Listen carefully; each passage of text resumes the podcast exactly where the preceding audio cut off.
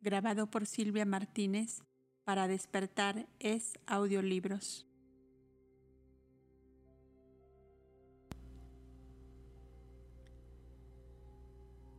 ¿247? ¿Cómo están trabajando nuestros mundos antimateria para lograr el avance en los planos dimensionales? Los mundos antimateria del planeta Tierra que trabajan con ustedes son la ciudad interna ellos están encargados de todo lo que significa trabajo interior.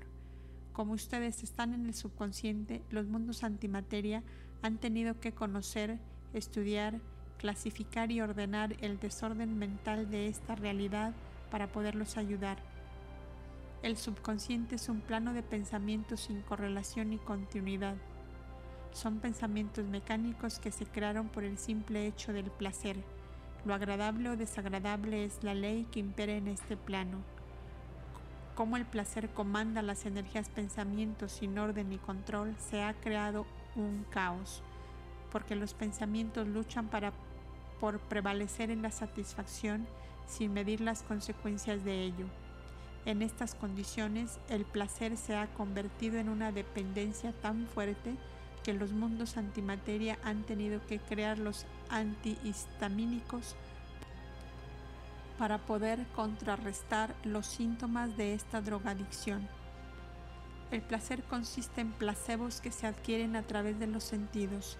El subconsciente se alimenta para poder escapar de su triste y pobre realidad. Solo una realidad consciente puede controlar el placer y convertirlo en una herramienta maravillosa para el crecimiento y elevación. Cuando la distorsión se produjo, el pensamiento no sabía diferenciar lo correcto de lo incorrecto, y como tampoco tenía el conocimiento y entendimiento universal, entonces fueron los sentidos los que regrabaron los cristales y lo hicieron a través del placer, porque era lo único que conocían. A través de estos sentidos percibieron lo agradable y desagradable. El hombre tenía el pensamiento rígido, no entendía ni conocía su realidad ni su entorno. Los mundos antimateria lo han podido recuperar porque al entender lo que le sucedía crearon lo contrario al placer y lo llamaron sufrimiento. Lo hicieron con el único propósito de contrarrestar el abuso del placer a través de los sentidos materiales. El hombre tiene que entender que el sufrimiento lo ayuda a dominar el placer de los sentidos y con ello podrá obtener el equilibrio. Con esta cualidad ya no creará energías pensamientos abocados al placer subconsciente, sino por el contrario, creará pensamientos abocados a la satisfacción consciente, con conocimiento de causa y efecto, por lo tanto sin sufrimiento. Cuando el abuso del, del placer es repetitivo se llama vicio. Significa que la energía pensamiento se niega a salir del subconsciente, causándole un tremendo sufrimiento si el vicio no es arraigado y continúa martirizándolo, entonces entrará al padecimiento. Si, después de padecer, la energía pensamiento todavía se niega a salir de su subconsciencia, entonces será absorbida, reciclada y enviada a nuevas creaciones. Cuando el placer es trabajado, comprendido y equilibrado, pasa a pertenecer al ser energético que lo convierte en satisfacción, alegría, goce y plenitud porque va acompañado de conocimiento, entendimiento y amor. Cuando hablamos del placer, nos estamos refiriendo a energías pensamientos que viven en el lado izquierdo del cerebro, estimulando los circuitos para alimentarse de los sentidos y retroalimentarse de otras energías que puedan darles placer como alimentación, poder, dinero, sexo, vanidad, orgullo, soberbia, sadismo, masoquismo, lujuria, etc los placeres desenfrenados producen el deleite del lado izquierdo, donde se encuentran las bajas energías vibratorias de los mundos antimateria. El lado derecho lucha incansablemente por mantener el equilibrio y sobre todo poder salvar a las energías pensamientos perdidas en los submundos de la subconsciencia. El verdadero trabajo de nosotros, mundos antimateria de energía pensamiento dinámica, es recuperarlos a ustedes. Debemos sacarlos de la inconsciencia y llevarlos a la conciencia de la mente universal. Es un trabajo que nosotros realizamos con conocimiento, entendimiento y mucho amor. 248. ¿Cómo ven ustedes nuestra realidad? Indudablemente la visión de un mundo antimateria es muy diferente de la de ustedes. Recuerden que esta realidad también tiene graduaciones de existencia. Algunos existen en la conciencia, otros en la inconsciencia y están aquellos que viven en la subconsciencia. Nosotros como dimensión etérea existimos en la conciencia de la mente universal y los percibimos a ustedes de la siguiente forma. Todos nosotros estamos dentro de una mente y su realidad difiere mucho de lo que ustedes perciben como existencia. La mente es un todo. Su realidad se diferencia por sonidos, ritmos, colores, vibraciones, secuencias, signos y más. Las energías pensamientos que existimos y vivimos en esta realidad nos comportamos conforme el grado que nos pertenece.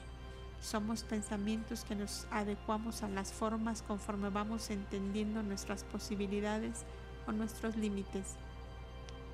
En el todo hay realidades más densas o más livianas, más rápidas o más lentas, más claras o más oscuras.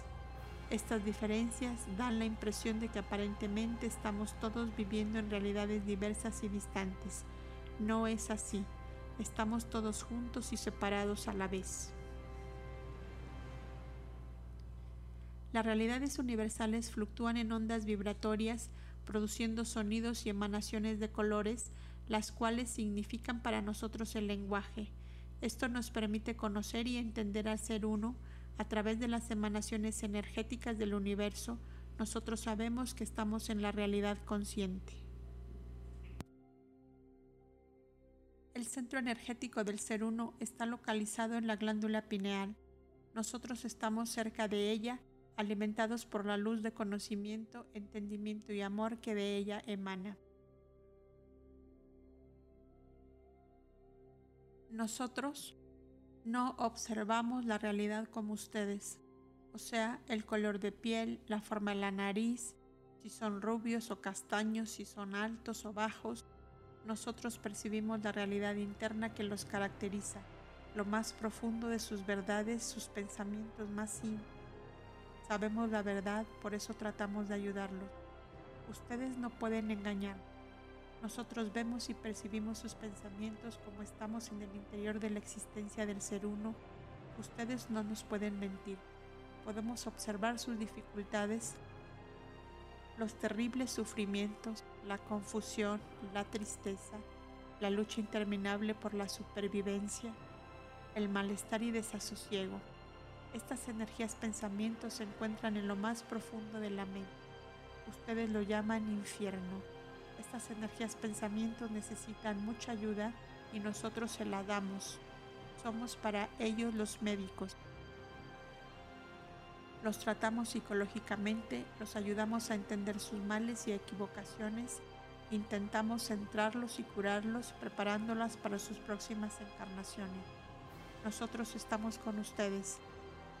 Como son una realidad densa, oscura y lenta, no nos perciben que mientras ustedes demoran enormemente en hablar y caminar, nosotros nos movemos a velocidades increíbles, tan rápido que pasamos desapercibidos delante de sus ojos. Sin embargo, estamos aquí con ustedes, ayudándolos siempre con mucho amor y dedicación. Cuando ustedes comienzan a curarse y salen de la densidad, de la oscuridad y de la lentitud, entonces comienzan a ser más rápidos y más leves. Ahí comenzarán a darse cuenta de que nosotros estamos con ustedes. Solo ahí percibirán nuestra presencia y podremos conversar cara a cara como siempre debió haber sido. 249. Si nosotros estamos en el subconsciente de la mente del ser uno, entonces nosotros somos los pensamientos no entendidos de este ser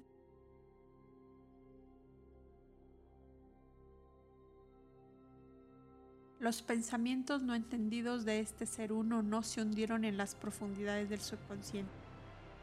Ellos se fueron a la inconsciencia porque estas energías pensamientos se habían formado por ignorancia y no por distorsión. El ser uno creaba y creaba lo que su imaginación realizaba, mas esta imaginación era correcta, tenía continuidad y correlación. El subconsciente se creó cuando la energía pensamiento correcta se distorsionó por el magnetismo oblicuo. Y si decimos que todos estamos dentro de una mente, entonces el magnetismo oblicuo está dentro de la mente universal. ¿Cómo así?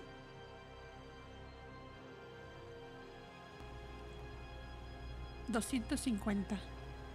¿Cómo la mente universal, que es perfecta, puede tener dentro de sí un magnetismo oblicuo?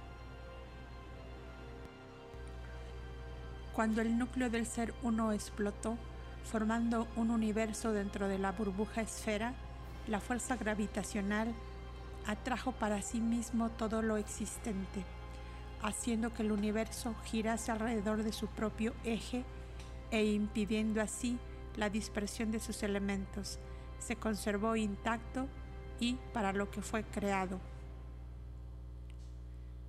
El eje ejercía una fuerza suprema para preservar su creatividad, emanaba ondas vibratorias para conservar el ritmo de su pulsación.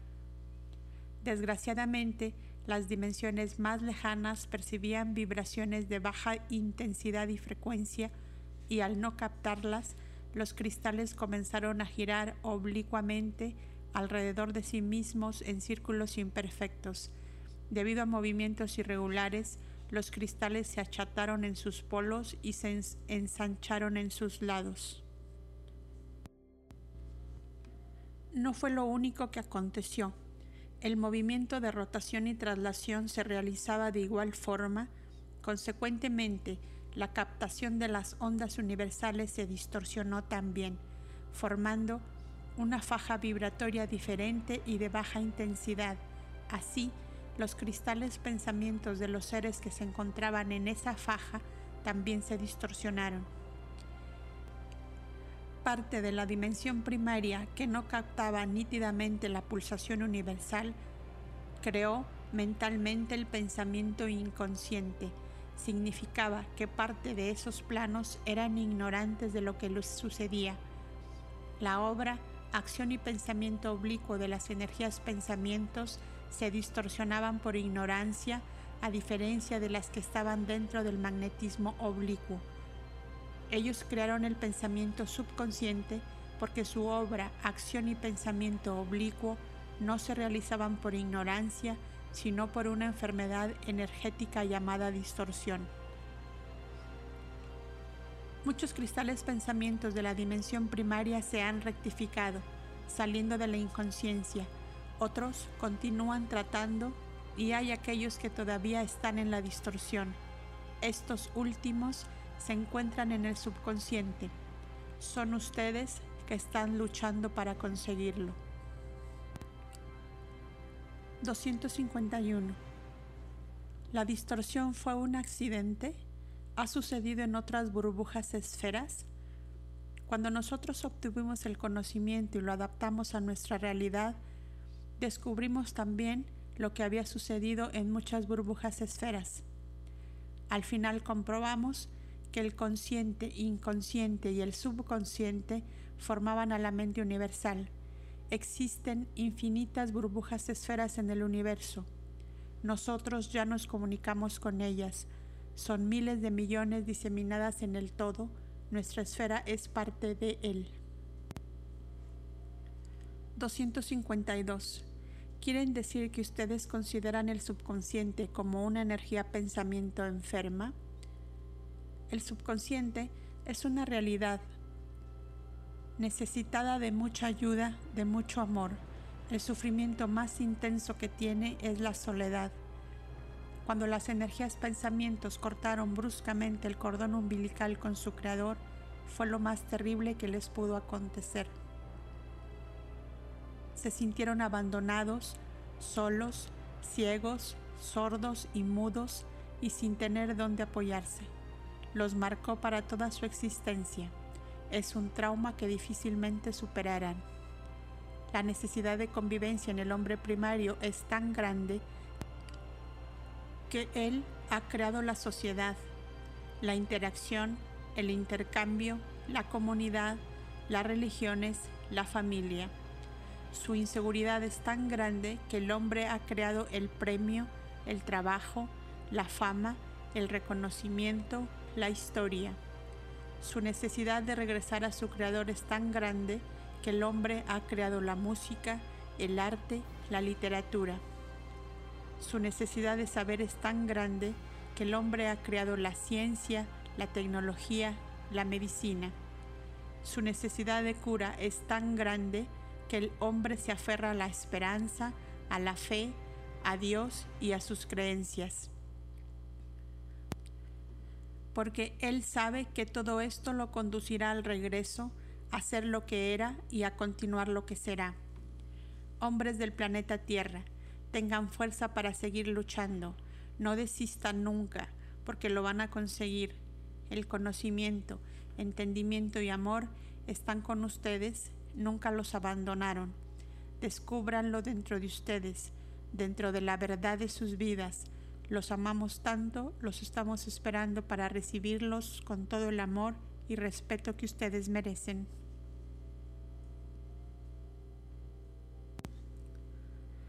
La realidad del subconsciente consiste en energías pensamientos que se encuentran perdidas en la incertidumbre, en la fantasía y en la incongruencia.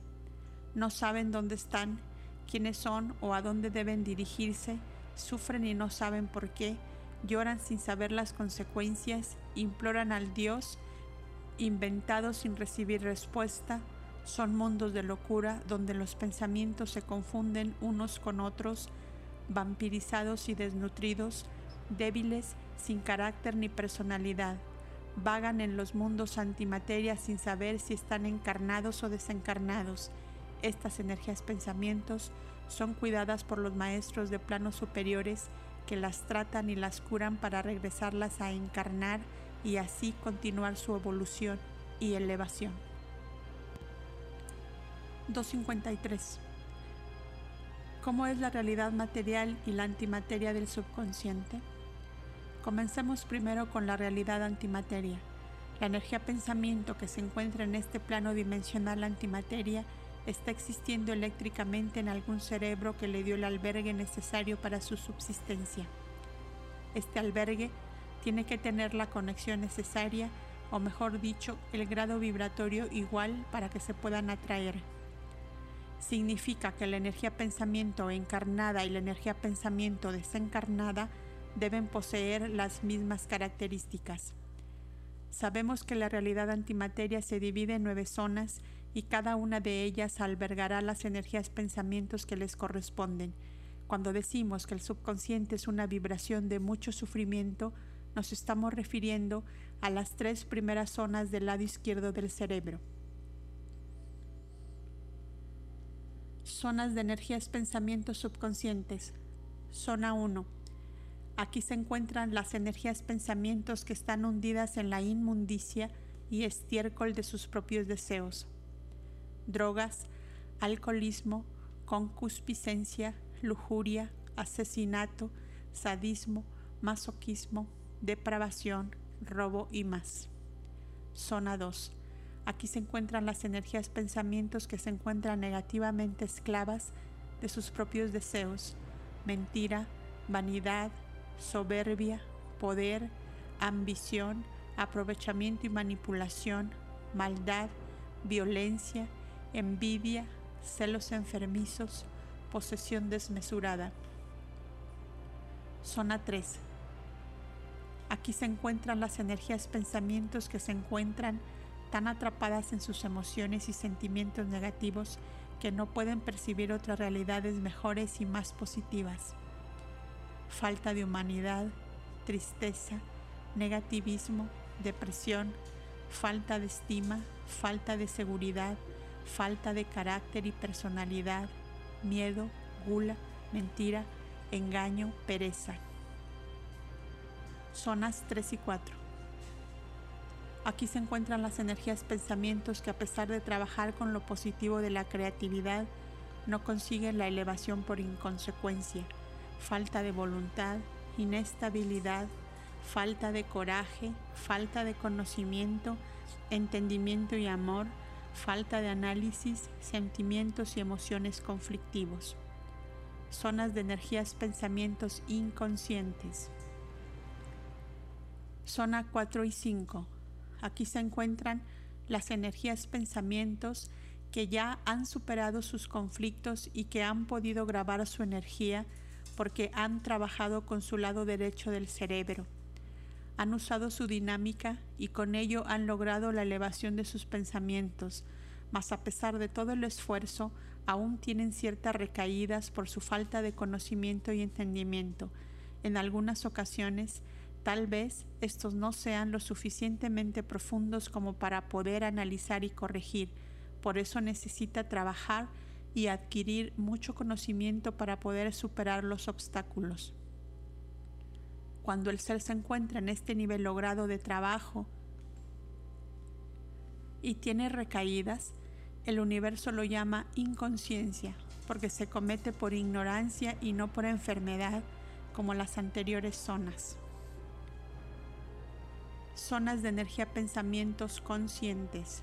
Zona 6, 7, 8 y 9. Aquí las energías pensamientos existen con conocimiento de causa y efecto, totalmente psicoanalizadas y profundamente congruentes, poseen la virtud y el don de la visualización externa e interna.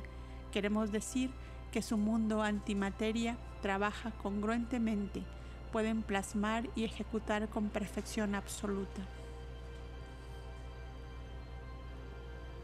Descripción de los mundos subconscientes. Cuando hablamos de los mundos antimateria, nos estamos refiriendo a todos nosotros, incluso a ustedes. Todos estamos existiendo en los mundos antimateria. Los mundos materiales, como ustedes los, los quieren entender, no existen. Se trata de una sola energía densa o sutil. Como ustedes están en la densa, entonces pueden tocarla porque se encuentran en la misma graduación que ella. Igual nos sucede a nosotros, nos encontramos existiendo en una energía muy sutil y podemos tocarla, porque somos iguales a ella. La energía en los cuerpos se adapta a su graduación y vibración. Cuando decimos que nosotros estamos en el cerebro de un ser uno, debemos entender que en nuestros cerebros existen planetas, constelaciones, estrellas, y todo lo que sus ojos están percibiendo y que esos planetas pueden estar habitados o no. Veámoslo así. Dentro de sus cerebros hay planetas habitados con seres que viven y se comportan exactamente como ustedes en su planeta Tierra, con personas, casas, animales, vegetales. ¿Cómo es posible? Se estarán preguntando. Nosotros respondemos, si el universo es una mente, todo lo que existe está en la imaginación de esa mente. Todo lo existente es imaginativo. Y al serlo, todo lo que sus ojos o sentidos perciben está grabado en su imaginación. Y al estarlo, ustedes imaginarán su mundo antimateria y éste será igual a su planeta Tierra. Cuando desencarnen, irán a un planeta Tierra que se encontrará en algún cerebro que los albergará imaginativamente. Vivirán de acuerdo con lo que ustedes mismos crearon cuando estuvieron encarnados. Ustedes son los creadores de su infierno, purgatorio y cielo. Y continuarán viviendo en ese planeta exactamente igual a como eran sus pensamientos. Si vivieron de acuerdo a las zonas 1 y 2, las energías pensamientos que se encuentran en ese planeta estarán en las mismas condiciones graduativas. Será el infierno. De esta manera serán tratados y de esta forma serán curados. Las zonas 1 y 2 del mundo antimateria son grandes centros hospitales donde las energías pensamientos son curadas por otras energías pensamientos más elevadas que se encargarán de ellas. Podríamos llamarlas guías o médicos astrales que a través de tratamientos psicológicos curarán a los pensamientos que lo necesitan. La forma de vida no se diferencia de los hospitales psiquiátricos que el planeta Tierra tiene. Las energías pensamientos que están allí no saben si están encarnadas o desencarnadas. Como son energías muy enfermas, el tratamiento consiste en alimentarlas con nimios, vitaminas, porque son energías muy débiles, desnutridas y sin consistencia. Tampoco se les puede dar el conocimiento universal porque no lo entenderían. Lo que ellos necesitan es fortalecerse y ubicarse desmarañando sus conflictos. Para eso necesitan paz, armonía y mucho amor. Cuando estén fortalecidas serán mandadas a encarnar para continuar el camino de sus vidas y poder con ello despertar en el momento propicio. Estas energías pensamientos están sumergidas en el subconsciente y necesitan de mucha paciencia para poder salir y continuar. 254. ¿Qué sucede con las energías pensamientos que están inmersas en los vicios? Si estamos hablando en este conocimiento de la distorsión y vimos que fue terrible para el pensamiento llegar a estas condiciones, ¿pueden imaginar lo terrible del pensamiento que, que no solo está distorsionado, sino también viciado por una dependencia química? Cuando la energía no se rehabilita, entonces los pensamientos son absorbidos y mandados a nuevas creaciones, mas antes son curados y reestructurados. Absorbido significa que los pensamientos son anulados y la energía que resta es usada a nuevas creaciones, como si fuera una energía virgen y nueva. Antes de llegar a este proceso, la energía pensamiento tiene muchísimas oportunidades para salir del vicio y si realmente tiene el deseo de hacerlo, tendrá toda la ayuda universal que necesita. Jamás será abandonado ni rechazado, siempre tendrá su lugar en el universo con mucho amor. Cuando las energías pensamientos están en las zonas 3, 4 y 5, se encontrarán con otras en un planeta imaginativo. Tendrán también, como las otras, tratamiento psicológico como los guías o médicos astrales que se encargarán de esos menesteres. Vivirán exactamente igual que en sus planetas y asistirán como en el colegio a las enseñanzas universales, que serán impartidas por profesores que los introducirán en el camino correcto. Aprenderán el comportamiento sensorial y conocerán cara a cara las deficiencias que a través de sus vidas les han ocasionado tanto malestar y sufrimiento. Los planetas imaginativos los ubicarán según la graduación vibratoria que les pertenece y la necesidad de trabajo que les corresponde. Cuando se encuentren en ellos, ustedes no notarán la diferencia, porque al ser una realidad imaginativa, todas sus necesidades serán suplidas. En estas zonas, los tratamientos son totalmente psicológicos, puesto que la enfermedad no es tan grave y las energías pensamientos no están débiles. Muy por el contrario, son energías fuertes y capaces de curarse por el conocimiento, entendimiento y amor. 255. Si somos tratados psicológicamente en esos planetas imaginativos, ¿por qué al encarnarnos cometemos las mismas equivocaciones? Tenemos que tomar en cuenta que la energía pensamiento está correlacionada por costumbre y placer. Es difícil eliminarle de la noche a la mañana un hábito repetitivo, más aún si se trata del placer. Contra el placer se lucha con renuncia y sacrificio, y muchas veces ustedes no están dispuestos ni a la renuncia y menos al sacrificio. No olviden que el placer es un placebo, una droga, y para luchar en contra de ella se necesita de mucha fuerza, voluntad, entendimiento y amor y conocimiento de lo que estamos expresando. Si ustedes tuvieran el conocimiento de la causa y efecto, no se dejarían llevar por el placer y sí por la prudencia y el buen sentido. Por eso insistimos tanto en que ustedes se eleven porque al hacerlo la memoria estaría más clara y recordarían sus vidas en esos planetas imaginativos. Ustedes viven de una realidad exterior a una interior y de una interior a una exterior. Jamás morirán como ustedes piensan, porque la muerte no existe en el universo, es un vivir y vivir. Como todavía sus energías pensamientos no están claras, entonces la memoria queda confusa en sus pensamientos y si repiten las mismas equivocaciones es porque aún el entendimiento positivo no se ha grabado profundamente.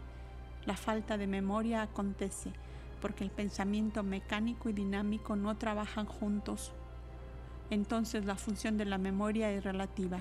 Ella solo va a archivar lo grabado y como hemos dicho, que las energías pensamientos son fluctuantes, no podrá recordar. La memoria está completamente activa cuando el ser logre grabar absolutamente todos los detalles de su existencia y de todas sus vidas, densas o sutiles.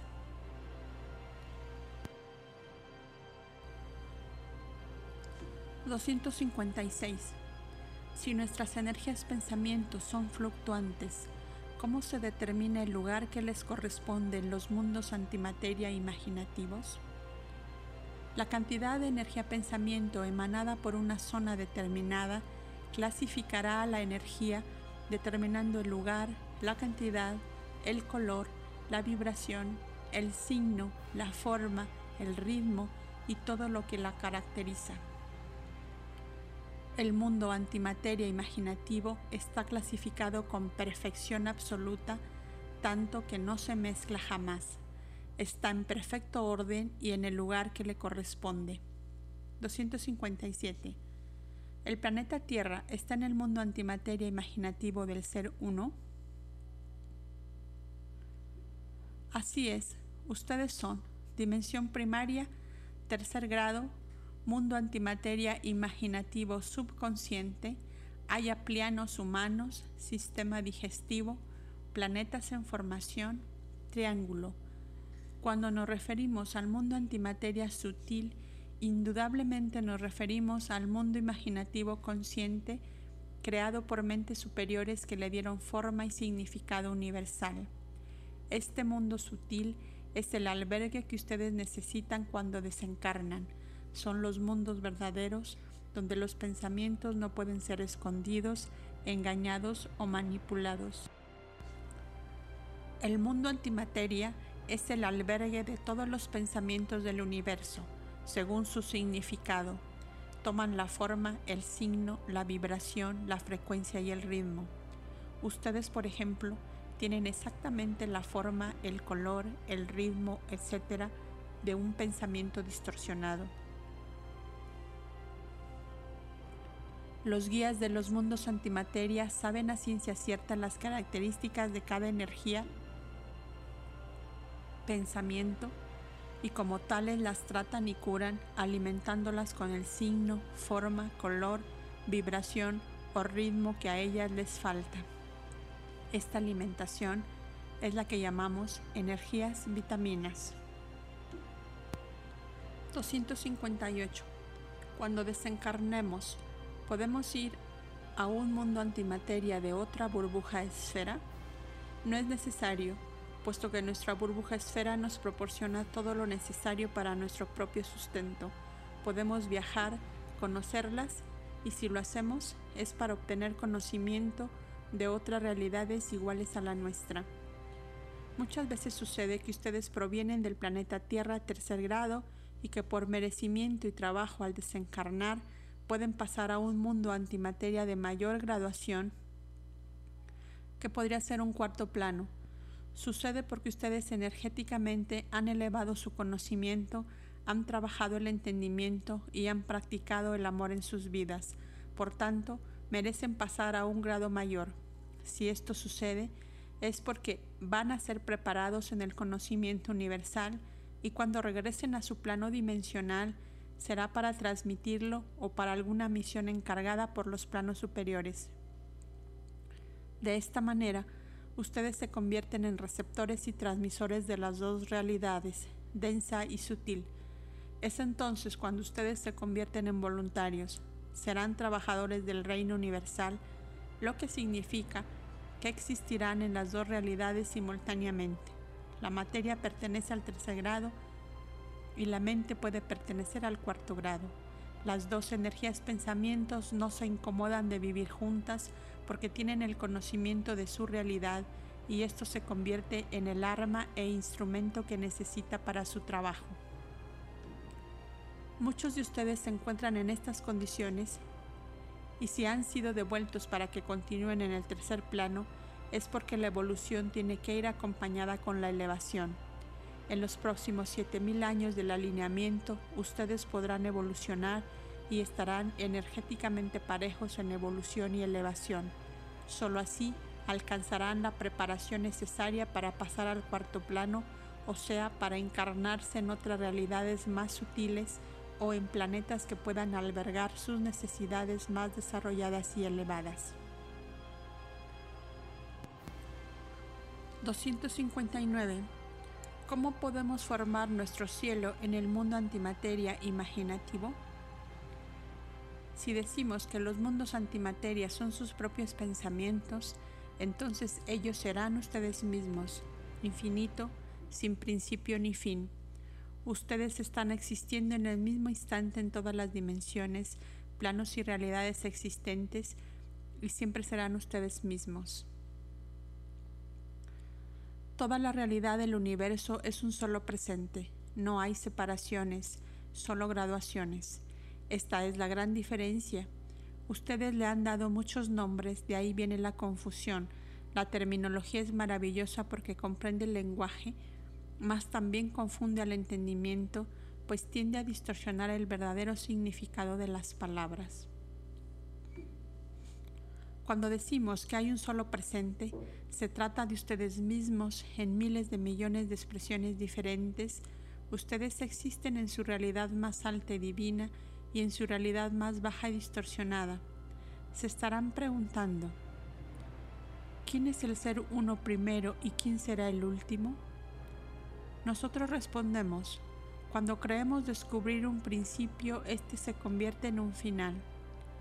¿Cómo entonces? ¿Podrán ustedes crear su cielo o una realidad divina y elevada? Descubriéndose a sí mismos. Dentro de sus mentes está el secreto del todo, porque allí, dentro de él, ustedes existen en millones de expresiones, solo que, al estar tan embebidos por el placer de los sentidos, no pueden mirar lo que realmente deben ser. Si ustedes trabajaran con los sentidos interiores, entonces su visión sería muy diferente descubrirían los miles de yo internos que son ustedes mismos. Cada uno de ellos lo representa y vive en algún planeta de los mundos antimateria. Crear su cielo significa descubrirse en su más alta expresión y existir de acuerdo con ella en la realidad en que se encuentren. 260. Si es un mundo imaginativo, ¿cómo nosotros vemos y palpamos todo con mucha realidad? La imaginación es totalmente palpable para la realidad que se encuentra en ella. Imaginación no significa invisibilidad, como ustedes piensan. La imaginación es sinónimo de creatividad y como tal se vuelve real. Imaginación refiere a la facultad de representar algo real o irreal en la mente a la facilidad de formar nuevas ideas, crear nuevos proyectos, inventar o representar en la mente, sospechar o suponer teniendo como base indicios o hechos reales. Como ven, la imaginación se basa en hechos reales, por tanto, ya está creada. Si la mente crea algún pensamiento que no se adapte a ella, entonces no estamos hablando de imaginación, sino de fantasía, y esta sí desgraciadamente es irreal y se diluye, vive pero no existe. Mucho de lo que ustedes suponen real es solo fantasía, por tanto no tiene consistencia de existencia. Por ejemplo, sus cuerpos, su forma de vivir, sus sentimientos y emociones, su alimento y mucho más son fantasías creadas para satisfacer la sustentación ilusoria del modo de vivir. Estas formas irreales tienden a desaparecer porque no fueron creadas con imaginación sino con fantasía.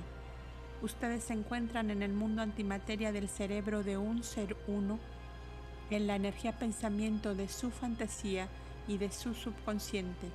Todavía no han aflorado como pensamientos conscientes o reales, para ustedes es muy real porque no conocen otra forma de vivir, pero para el ser uno ustedes no existen. Él no tiene conciencia de ustedes como pensamientos reales. Cuando comienzan a despertar y a transmitir para él la realidad de su conciencia y la solución de sus pensamientos subconscientes, entonces ustedes comienzan a ser reales para él y al serlo ustedes existen. Lo mismo sucede con ustedes y su mundo antimateria. Esta realidad tiene su mundo subconsciente. Ustedes no lo conocen y lo perciben, solo lo descubren cuando aflora. Recién en ese momento van a descubrir el problema y a solucionarlo. Al hacerlo, esa energía pensamiento será conocida, entendida y consciente. Pasará a existir para ustedes porque realmente la conocerán. Se mirarán cara a cara y no podrá negar que son lo mismo. 261. Entonces nosotros, planeta Tierra, somos problemas no resueltos para el ser uno. Así es, están en el subconsciente. Ustedes son pensamientos para él no entendidos, no trabajados, desconocidos y sin conocimiento. Se han convertido en pensamientos que de alguna forma lo incomodan puesto que Él debe extraerlos del subconsciente, trabajarlos, entenderlos, darles conocimiento y además elevarlos. Cuando Él lo logre, entonces los elevará a ustedes también. Los miles de millones de seres uno están unidos unos con otros, es una sola realidad. Lo que afecta a uno los afecta a todos en mayor o menor grado, dependiendo de la vibración en la que se encuentren. El subconsciente son energías, pensamientos no entendidos, no trabajados, son problemas, emociones confusas, inseguridades, temores, miedos, traumas y todo lo que se va acumulando dentro del cerebro y que aparentemente está archivado.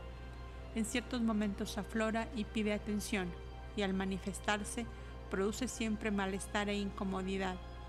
El ser uno, quiera o no, en esos momentos deberá darle la importancia de vida, al no hacerlo, tiende a agravar la situación y con ello crear más energías pensamientos en su mundo subconsciente. Si el cúmulo de energía pensamiento subconsciente llega a convertirse en la mayor parte del cerebro, entonces el ser uno estará muy enfermo. Así se producen las enfermedades mentales que se expresan en diferentes grados, el último de los cuales es la locura. 262. Entonces el planeta Tierra, por sus características, se encuentra en un cerebro de un ser uno no muy elevado. Por sus características, el planeta Tierra se encuentra en un ser uno de su misma especie humana. No puede salir de su grado y de su planeta. El planeta Tierra, al igual que muchos, tiene nueve grados de elevación. Como ustedes saben, en el tercer grado entonces están en el cerebro de un ser uno del cuarto grado en su mismo planeta. 263.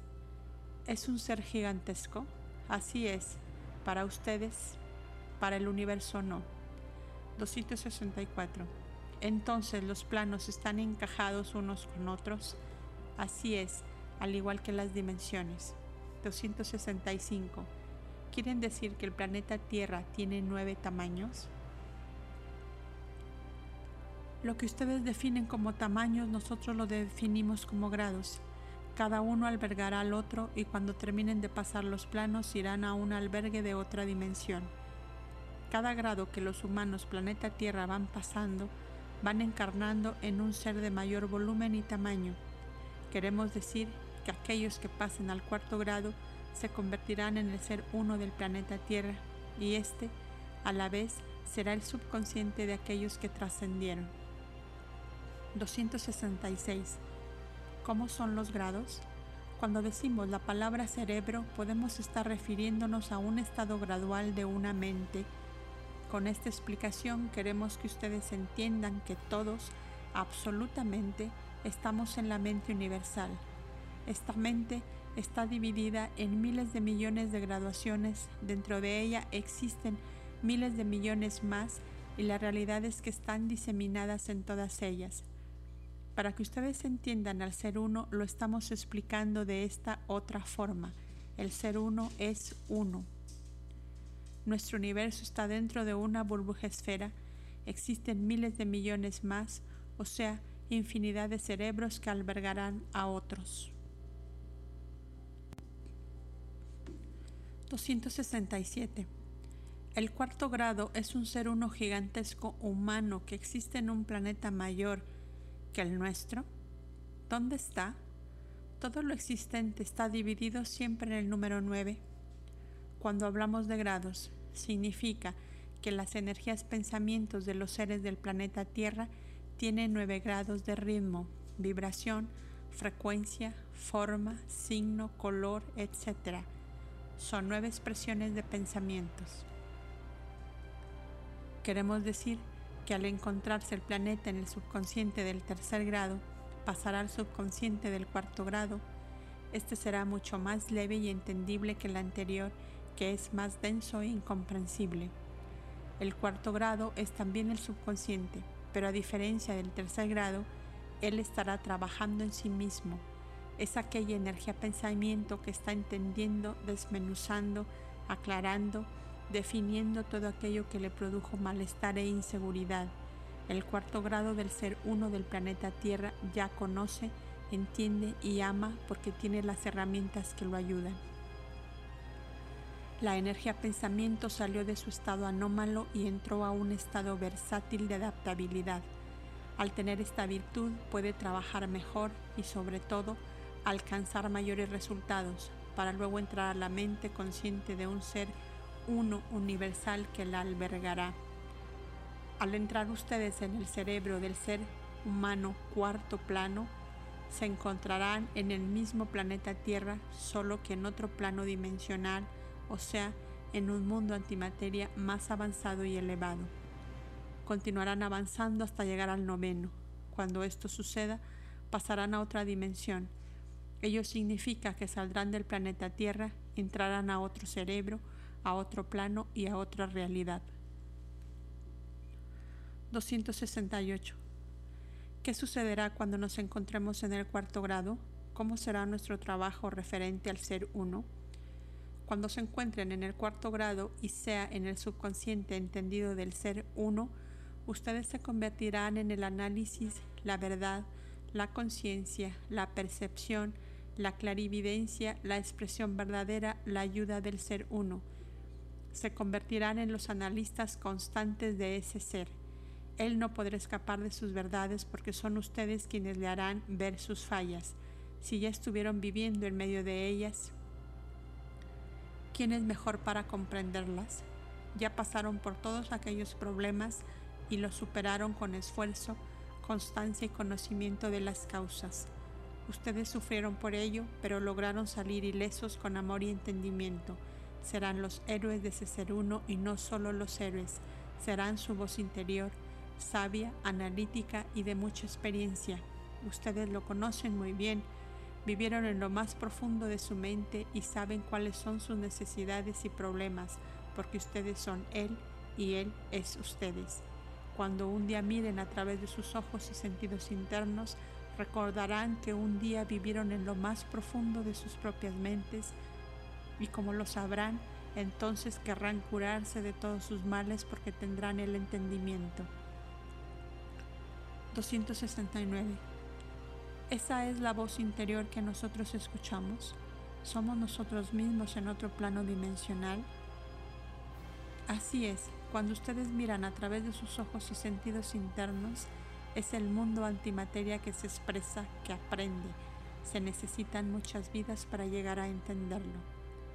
Cada vez que se desencarna no significa que ustedes estén pasando de grado en grado, para ello deben de reencarnar en muchas vidas para entender el subconsciente. Puede suceder que el grado se deba repetir infinidad de veces hasta conseguir el avance. Lo que sí es cierto es que cada reencarnación es una experiencia y posiblemente un conocimiento, entendimiento y amor. De esta forma van avanzando y elevándose gradualmente. 270. Si el mundo antimateria está compuesto por millones de millones de energías, pensamientos, ¿cómo hace para reunirlos y expresarse en un solo yo? El cerebro del ser uno también tiene grados. Son las energías de mayores grados que formarán ese yo. Cada ser uno será la expresión de energías pensamientos. Cuando estas energías pensamientos se encuentran en la zona 1 y 2, ya imaginarán cómo serán y cuál será su expresión de vida. Cuando nos referimos al yo, estamos hablando de las características generales que determinan al ser uno, pero tenemos que comprender que, como todo en el universo es jerárquico, entonces el yo también tiene grados de expresión. Estos son zonas 1 y 2, ego, zonas 3 y 4, yo, zonas 4 y 5, carácter, zonas 5 y 6, personalidad, zonas 6, 7, 8 y 9, individualidad. Las energías pensamientos que viven en las diferentes zonas se van a expresar según el grado que le corresponde. Ego. Estas energías pensamientos se caracterizan por una apreciación exagerada de sí mismas. Los sentidos externos giran alrededor de sus placeres y siempre tienden a complacer sus necesidades para que éstas sean totalmente suplidas, por supuesto, a cualquier costo poseen una exaltación y valoración fantasiosa de la propia personalidad. Sus experiencias y vivencias se basan en los placeres orgiásticos de plenitudes ambivalentes, lo que origina la anulación y el desarrollo de su yo. Yo. Estas energías pensamientos son las mediadoras entre el carácter y el ego, o mejor dicho, entre los mundos antimateria y el material. Es aquí donde estas energías pensamientos van a, establecer su relación con sus experiencias y vivencias y de acuerdo con ellas formarán su personalidad. El yo es la asimilación del todo interno y externo. De esta manera, los mundos antimateria pueden regrabar sus cristales constantemente y aprenderán a diferenciar la imaginación de la fantasía. El yo es la expresión total de estas energías pensamientos, porque tendrá en sí mismo, en su yo, todo lo concerniente a su relación con el universo y con su propio desarrollo. El yo trabajado y entendido se convertirá en el carácter y personalidad que lo acompañará toda la eternidad, y la eternidad, llena de conocimiento, entendimiento y amor, se denomina individualidad. Carácter. Cada energía pensamiento posee sus propias características únicas dentro del universo. No existen en el universo entero dos energías exactas. Podrán tener características similares, mas nunca iguales. Por eso, el carácter es un conjunto de cualidades y circunstancias propias e instintivas de cada energía pensamiento que lo distingue de las otras. El carácter se forma cuando las energías pensamiento se graban correctamente, mientras que no lo hagan, el cerebro estará trabajando solo con su yo. Muchas veces ustedes confunden el carácter con la forma de ser. Esta última es el resultado de su yo que puede trabajar correcta o distorsionadamente, dando una apariencia de carácter y personalidad. El yo son modos, genio, comportamiento, educación, expresión, modalidad. El carácter es la energía pensamiento del yo elevado a su máxima expresión, grabada para toda la eternidad, con realidad de causa y efecto, con conciencia plena y en perfecta concordancia. Personalidad. Mientras el carácter es un conjunto de cualidades que determinan las características de una energía pensamiento, la personalidad es también un conjunto de cualidades y características que determinan la forma que configuran a la energía pensamiento. La personalidad se distingue porque se destaca de la actividad donde el carácter personaliza su obra, acción y pensamiento. Es la originalidad, significa también la adhesión de una persona a las tendencias que representa adaptando su gusto y necesidades a sí misma. Individualidad. Aquí la energía pensamiento determinó particularmente sus características y las encaminó grabándolas en su individualidad. Sus propios rasgos se destacan por su interés, conocimiento y entendimiento. Su energía pensamiento trabaja al margen de todo lo demás. porque se diferencia y distingue por su trayectoria de caracterización y personalidad. La energía pensamiento se destaca por el valor, la bondad y la suprema inteligencia universal. Estas características determinantes del mundo antimateria harán que el ser se comporte de acuerdo con ellas.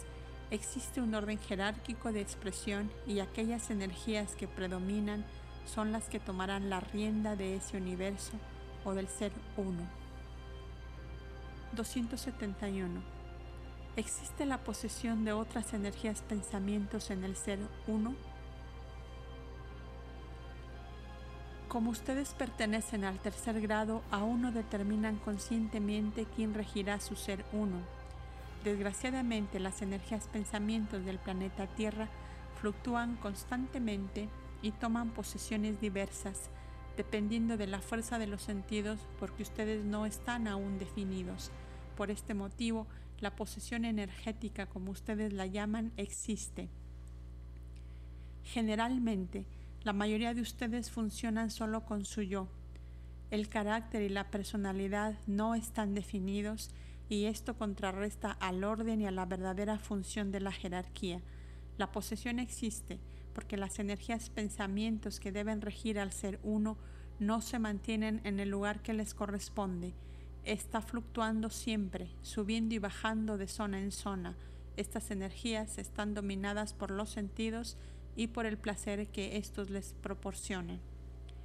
Si el cerebro se encuentra trabajando con las zonas 1, 2 y 3, la mayoría de las veces las energías pensamientos estarán sujetas al dominio de sus sentidos.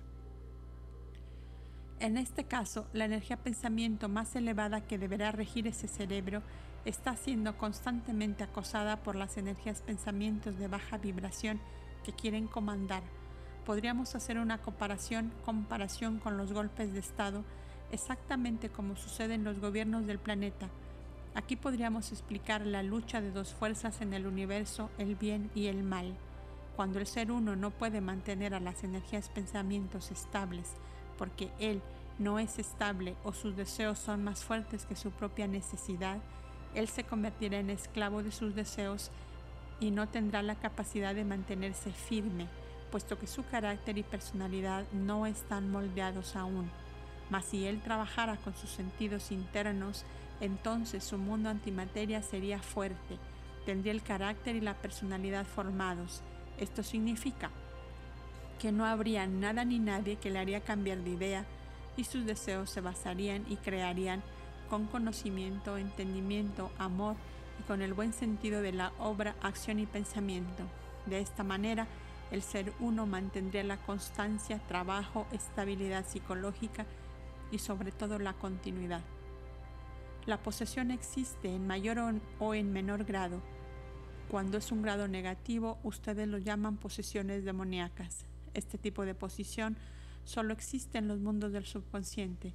En la realidad inconsciente y consciente ya no pueden suceder, puesto que el ser uno se encuentra totalmente protegido por su propia autodeterminación, conocimiento, entendimiento y elevación energética. 272. ¿Cómo se realiza el golpe de estado energético?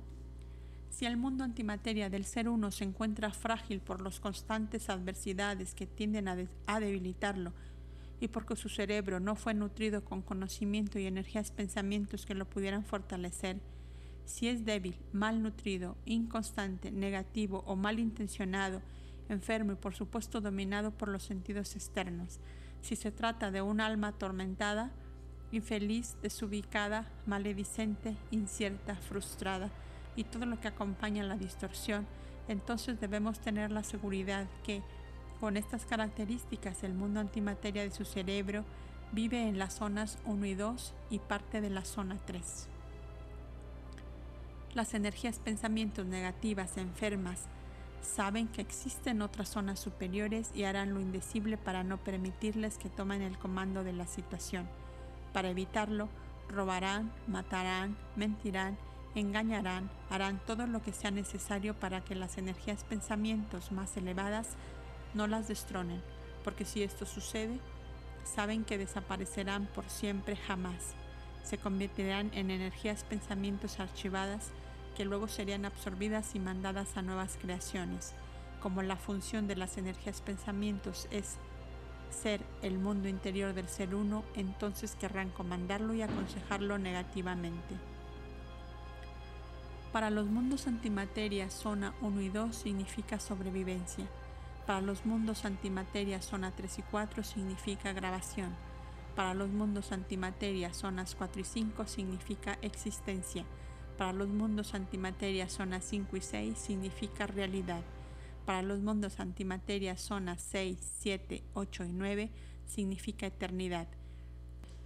Mientras que las zonas bajas luchan desenfrenadamente por su supervivencia a cualquier costo y con reglas nada ortodoxas, las energías pensamientos de vibraciones elevadas también luchan para grabar su energía y poder existir para convertirse en una realidad y con ello eternizarse. Cuando la energía pensamiento de bajas vibraciones no logrará existir más allá de sus propias posibilidades, entonces buscará la eternidad a través de la posesión y del reinado, porque será la única forma de continuar viviendo. La lucha de las energías pensamientos de baja vibración es muy diferente de las de las energías pensamientos elevadas. ¿Por qué? Mientras que la primera lucha con la astucia, la maledicencia, el engaño, la mentira, la violencia, el robo, el asesinato, la moralidad, etc., la segunda lucha con la inteligencia, la virtud y la bondad, la verdad, la claridad, la paz y el amor, la honradez, el amor a la vida, la moralidad y ética, ética, etc. Son dos fuerzas antagónicas que luchan, la primera para no dejar vivir y la segunda para existir eternamente. Cuando el ser uno es regido por las energías pensamientos hasta el tercer grado, siempre estará propenso a las recaídas porque la energía de graduación baja constantemente estará interviniendo y tratando de poseer al ser uno saben que así conservarán la vida, a pesar que estas energías no se están nutriendo, sí se están alimentando, porque el ser uno las continuará alimentando a través del placer de los sentidos. En los grados superiores el ser uno ya está libre de estas energías pensamientos densas y de baja vibración. Ellas no podrán atacarlo. Él estará totalmente protegido por energías de alta vibración que están siendo grabadas con el carácter y la personalidad, los cuales estarán formando al ser energético que se encuentra en proceso y desarrollo. Si todos los seres uno del planeta Tierra comprendieran el funcionamiento del cerebro y pudieran entender la importancia de este conocimiento, podrán erradicar definitivamente a las energías pensamientos de baja vibración, dejando entrar solo aquellas de alta vibración. El planeta Tierra sería muy diferente. Los pensamientos estarían llenos de conocimiento, entendimiento y amor universal. Habría paz y armonía. Los seres se respetarían unos a los otros. El amor regiría sus mentes. La alegría reinaría en sus corazones. Las enfermedades desaparecerían. Ustedes entenderían las causas y al hacerlo dejarían de sufrir, de llorar y de suplicar. Si cada uno comprende este conocimiento aplicándolo en su vida, entonces, hijos míos, nosotros habremos cumplido.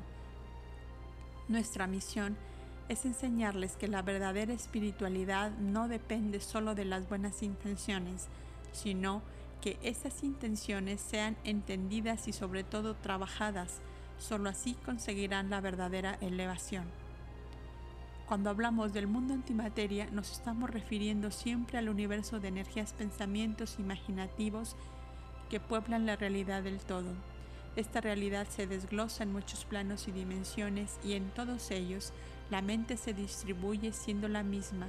Queremos decir que ustedes se encuentran en un plano dimensional del tercer grado y en forma general. Conforme van avanzando en su evolución y elevación, se van integrando cada vez más al ser uno, expresándose en sí mismo de menor a mayor grado, Llegará un día en que ustedes estarán existiendo en todos los planes y dimensiones del ser uno. El planeta Tierra en forma general pertenece al tercer grado, mas eso no quiere decir que todos ustedes están juntos perteneciendo a un ser uno.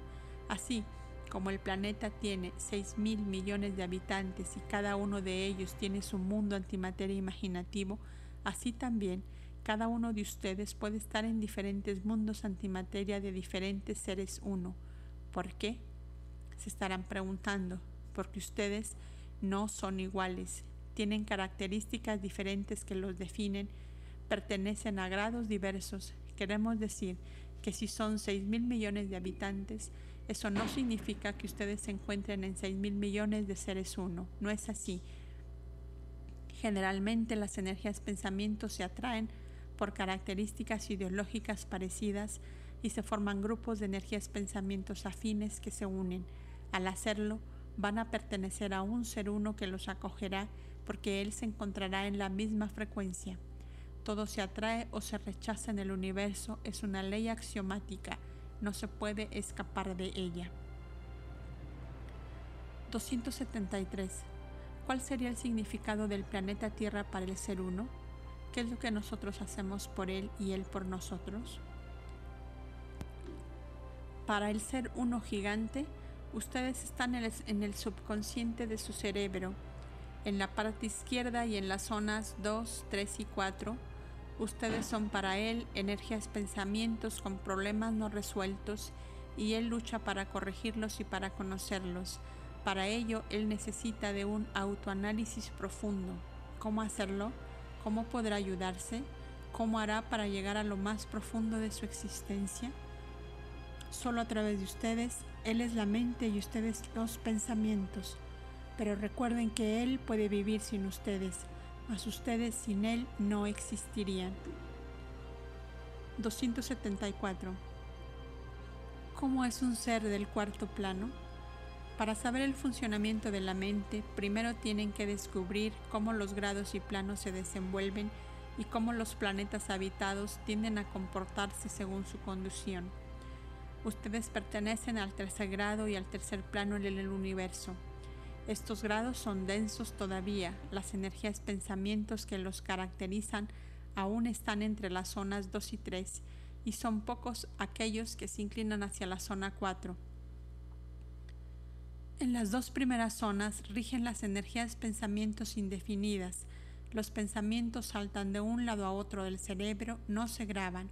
Por esta razón no se clasifican. Es muy difícil poder analizar este tipo de energía por la desintensidad que la caracteriza.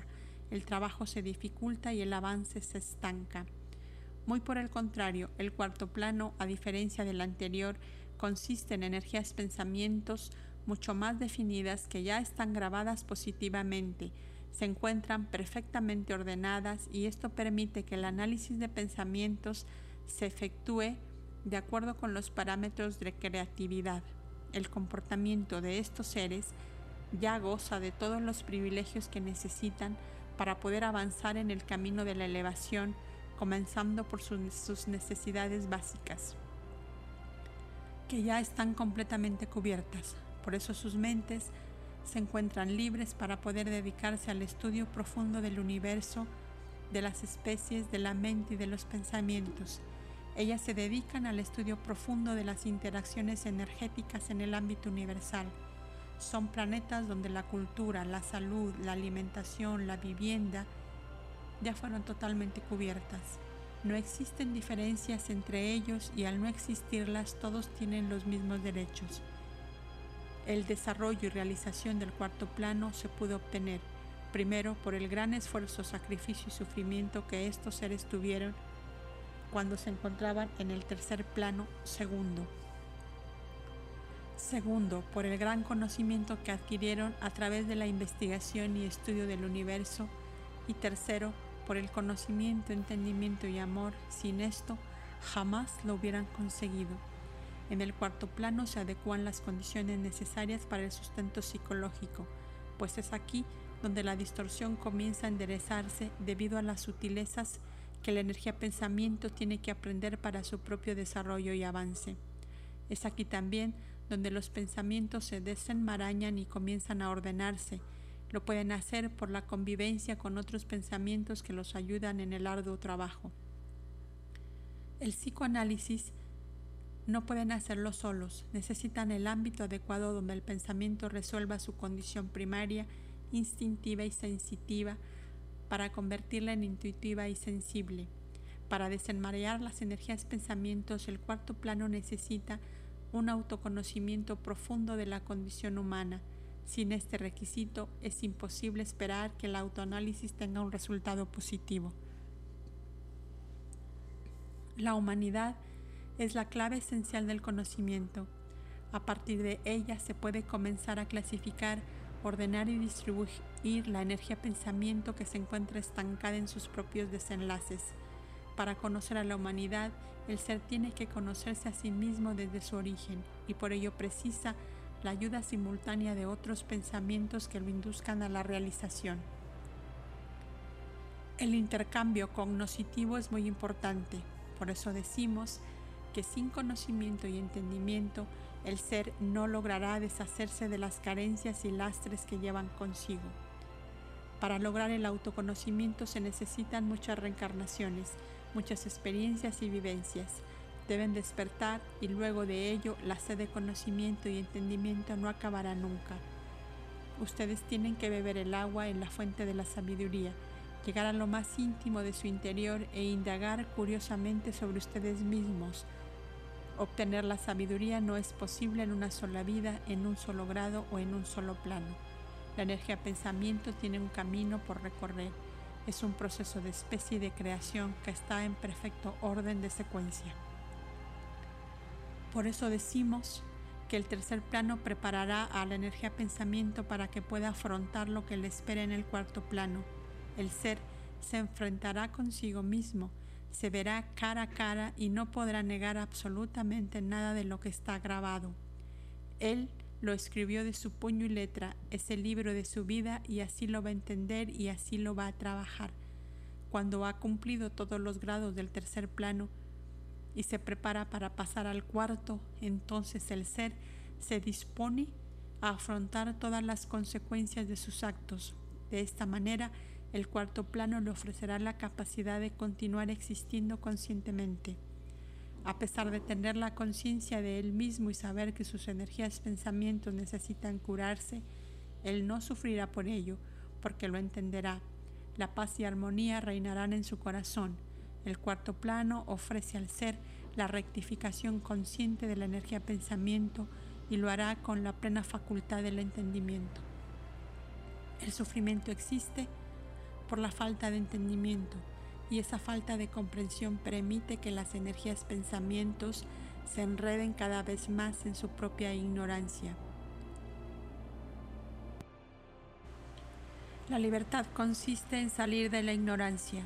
La apertura de una mente se realiza por la capacidad que tiene para absorber energías pensamientos elevadas que lo conduzcan a la plenitud del suceso y realización, lo que va más allá de una simple vida cuando a través del trabajo interno y profundo el ser se descubre a sí mismo y penetra al interior de su mundo antimateria, se va a encontrar con un universo increíble donde él es el mentor de su propia existencia.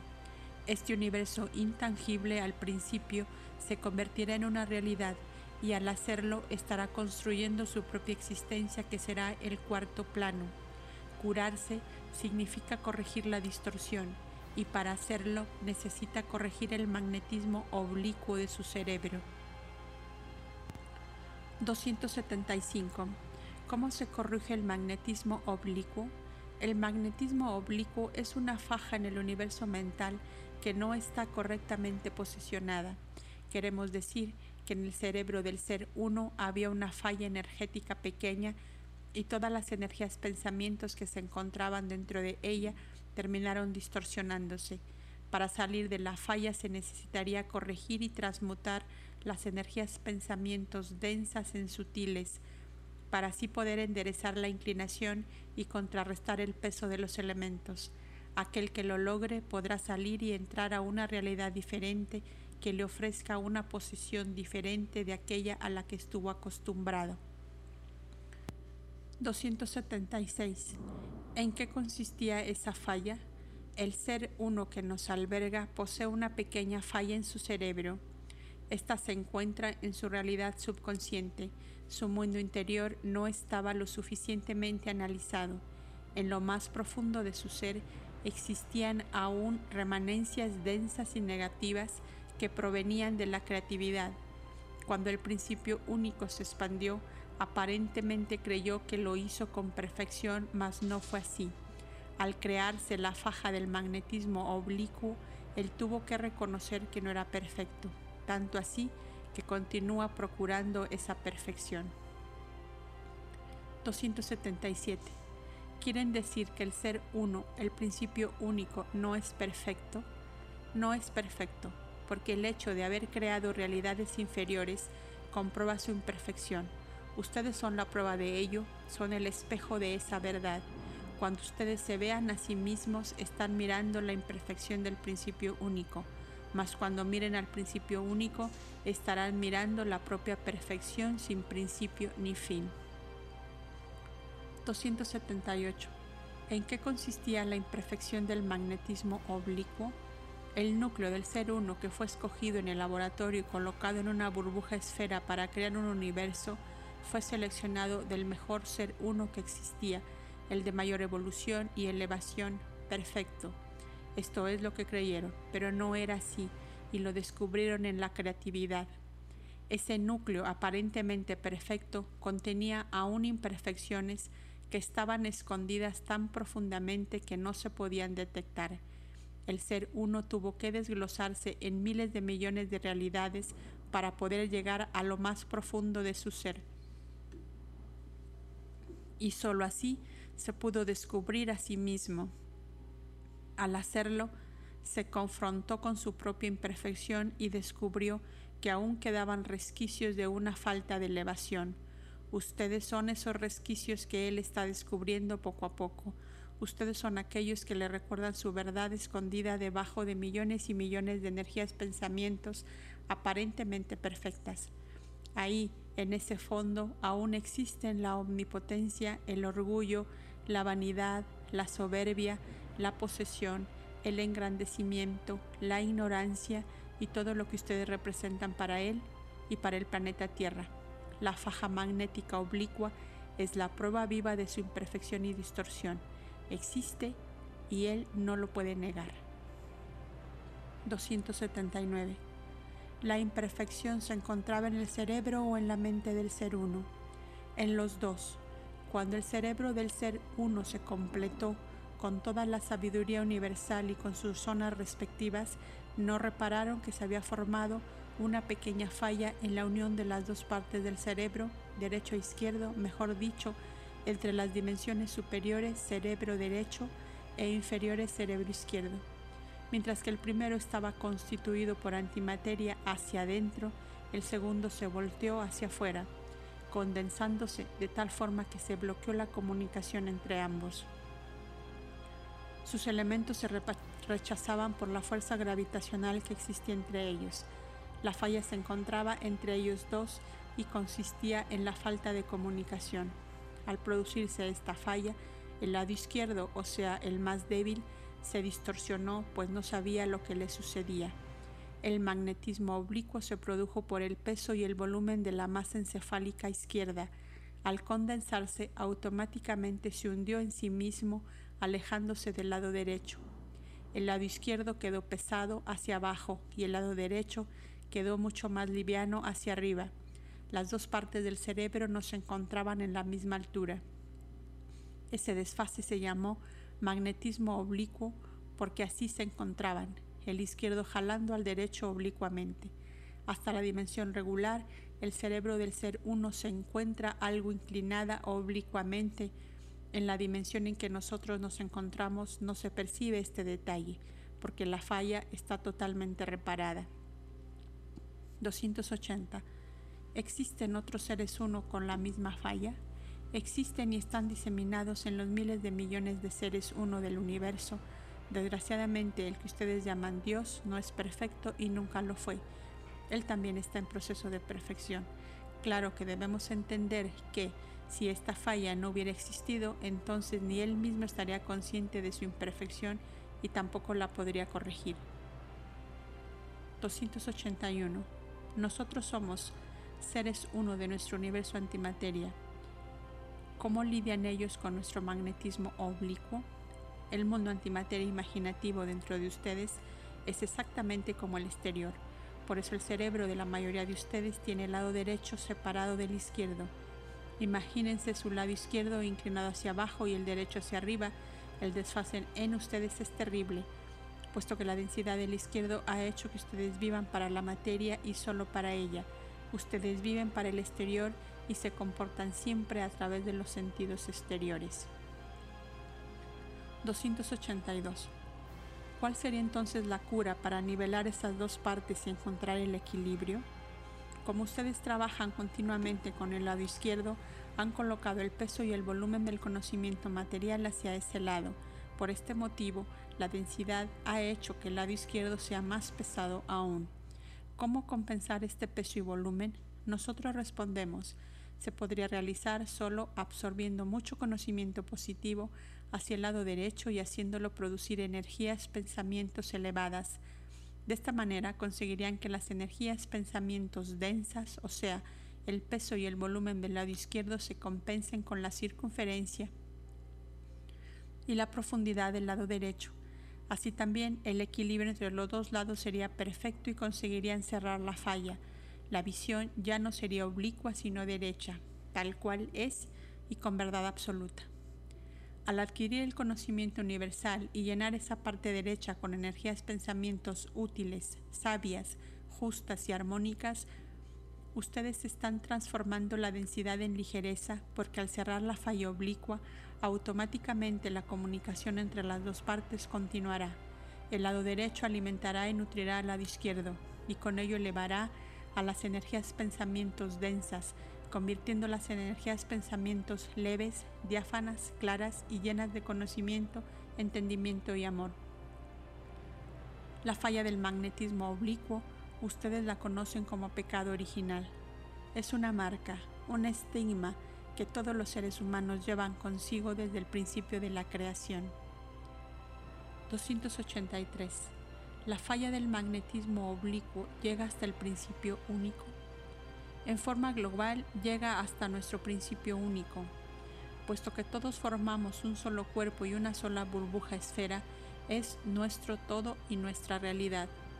Sabemos que existen miles de millones de burbujas esferas, todas con sus respectivos problemas, tal vez hasta muy diferentes de los nuestros. Nuestra burbuja esfera se encuentra en forma general en el consciente del ser uno.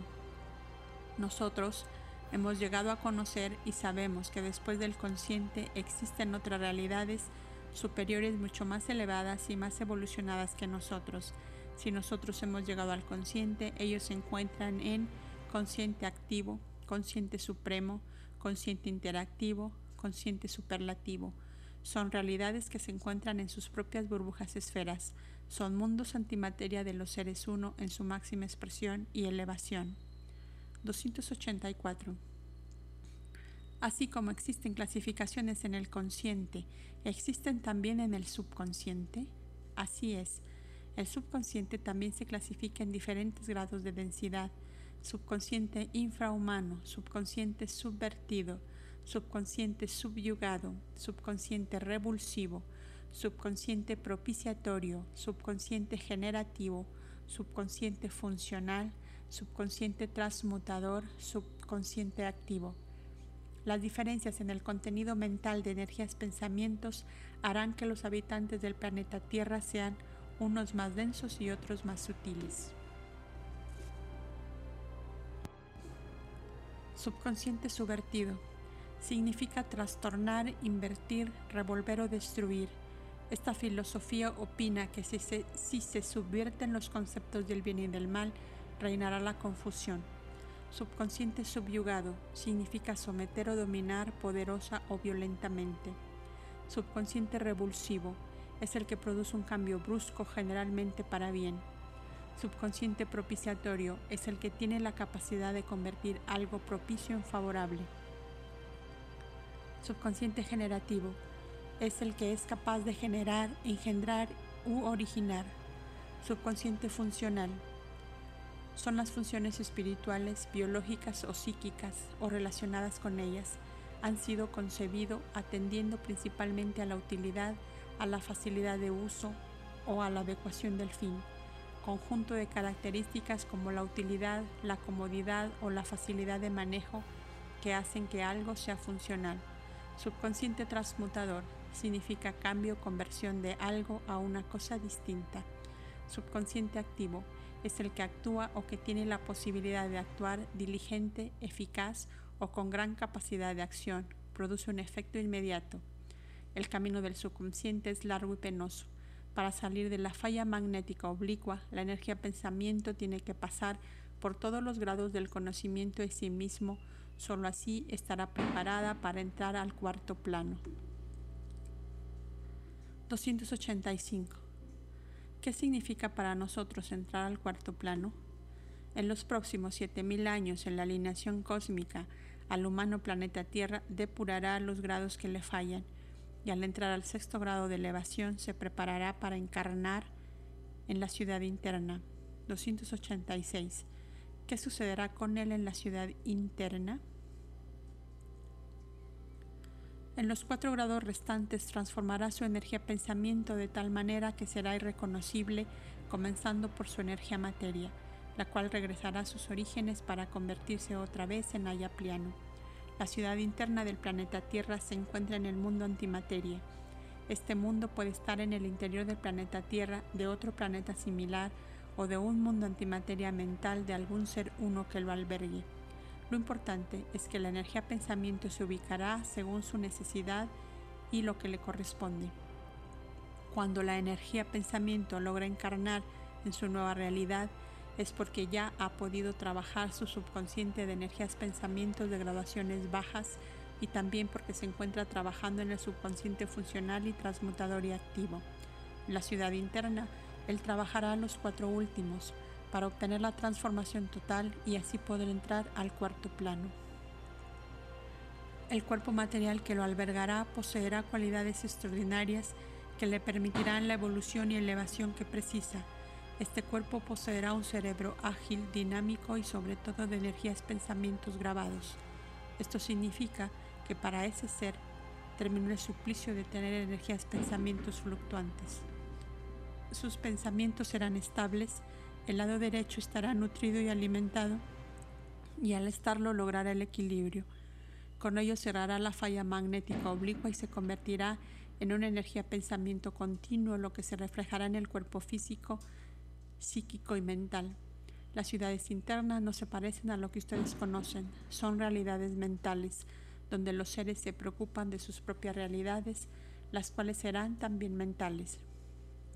Mientras las energías pensamientos se encuentran en estas condiciones de vida antimateria, no van a reencarnar en las realidades densas de la realidad exterior, porque se estarán preparando física, psíquica y mentalmente para su ingreso al cuarto plano. Con esta explicación estamos entendiendo que la ciudad interna es una realidad más sutil, más perfecta, sin problemas ni conflictos personales. Allí los seres se dedican a aprender el conocimiento interactivo energético. Las energías pensamientos se ayudan, los trabajos se emprenden en grupos, la depuración energética se realiza a niveles altos de entendimiento. El conocimiento exige mucha sutileza y el ser profundiza en el interior de su propia naturaleza. En la ciudad interna, la energía pensamiento es enseñada y guiada por los guardianes, quienes se convierten en maestros y transmisores de la sabiduría milenaria.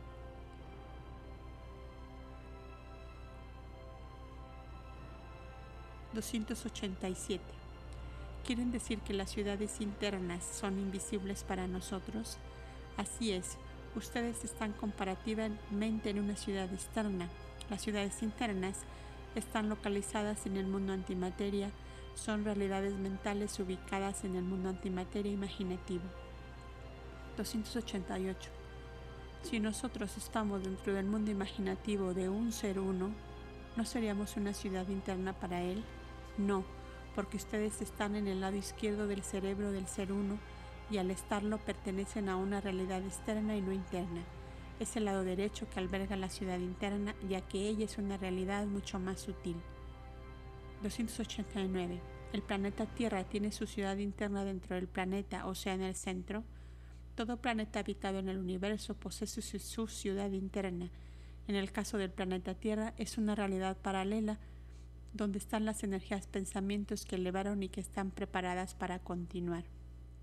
En la ciudad interna se encuentran los guardianes del planeta que se encargarán de la enseñanza y continuidad del ser uno. Estos seres encargados del planeta pertenecen a las Pléyades, Alfa Centauri y Orión. Son ayaplianos que tienen como misión elevar a las realidades densas como ustedes. El planeta Tierra tiene en su centro su ciudad interna que alberga a seres que vienen de otros planetas habitados. Son ciudades reales que le proporcionan albergue. Debemos entender que lo que nosotros llamamos universo es una realidad mezclada. Lo podríamos comparar con una cebolla que está compuesta de capas sobre capas, tan finas que cuando se separan no tienen consistencia y son transparentes, pero cuando están juntas hacen que la cebolla se vuelva dura y adquiera un color determinado. Muchas veces las realidades no son como ustedes las imaginan. A menudo están una dentro de la otra, al lado, encima o abajo, de tal manera que al verlas globalmente tienen un significado, pero cuando se perciben por separado no nos dicen nada. Por eso los mundos del lado izquierdo son más densos y los del lado derecho son más sutiles. Ambos tienden a entrelazarse y eso crea una confusión en el, en el entendimiento.